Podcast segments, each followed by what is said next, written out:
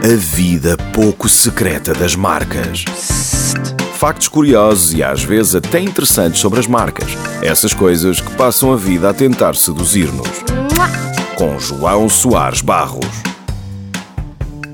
Uma maré cor-de-rosa invadiu o mundo no verão passado, assim que estreou o filme da Barbie. Rapidamente, este tornou-se o mais rentável de sempre, ultrapassando Harry Potter e levou a febre da Barbie para fora das salas de cinema.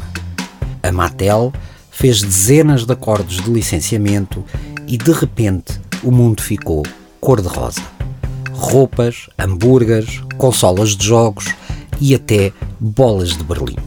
Curiosamente, o cor-de-rosa é uma cor bem mais antiga do que se possa imaginar, pois já deverá andar pelo planeta há mais de mil milhões de anos.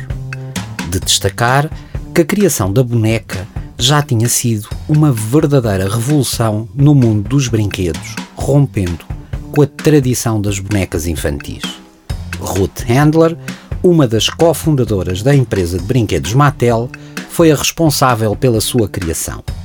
Inspirou-se nas bonecas de papel a imitar figuras adultas que a filha recortava para brincar e numa boneca alemã chamada Lily, que representava uma mulher adulta.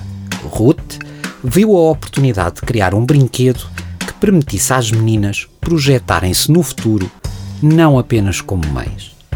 Se quisermos colocar isto de um modo mais romântico, mas não menos verdadeiro, a Barbie vendia e ainda vende um sonho de liberdade. O nome da boneca tem origem no nome da filha de Ruth Handler, que se chamava Bárbara. E a primeira Barbie foi apresentada na Feira de Brinquedos de Nova York de 1959. Vendeu mais de 350 mil unidades no primeiro ano.